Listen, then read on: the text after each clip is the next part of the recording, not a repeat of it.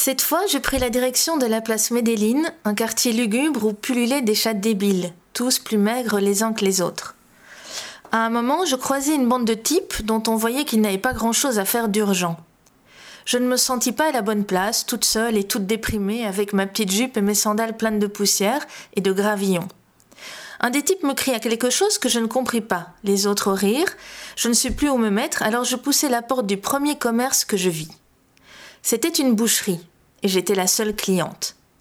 Le cheveu noir et lourd, très huilé, qui donnait l'impression qu'il portait un casque ou une perruque, les sourcils très fournis en désordre, la barbe de plusieurs jours, les bras trapus croisés sur un tablier maculé de longues traces de doigts rouges foncés, le boucher me donna l'impression qu'il m'attendait depuis un bon moment, debout derrière son comptoir sur lequel étaient alignés couteaux et hachoirs de toute taille.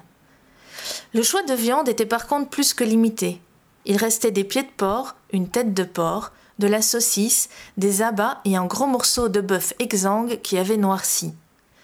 À travers la vitrine, je vis passer la bande de types. L'un me fit un geste déplacé de la main. Le boucher attendait, toujours, bras croisés.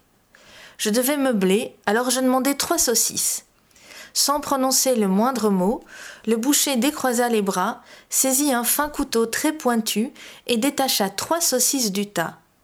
Ensuite, toujours sans rien dire, il les fourra dans un carré de papier huilé estampillé Hermanos Rodriguez.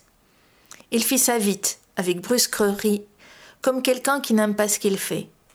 Je le payai et sortis en prenant soin de vérifier que les types louches ne s'étaient pas arrêtés un peu plus loin. Puis, sans en demander plus, je filai en direction de la mer, certaine que là je retrouverais ma route sans problème. Au premier coin, je donnai les saucisses à une bande de chats pelés qui se mirent à se battre et à pousser des miaulements sinistres.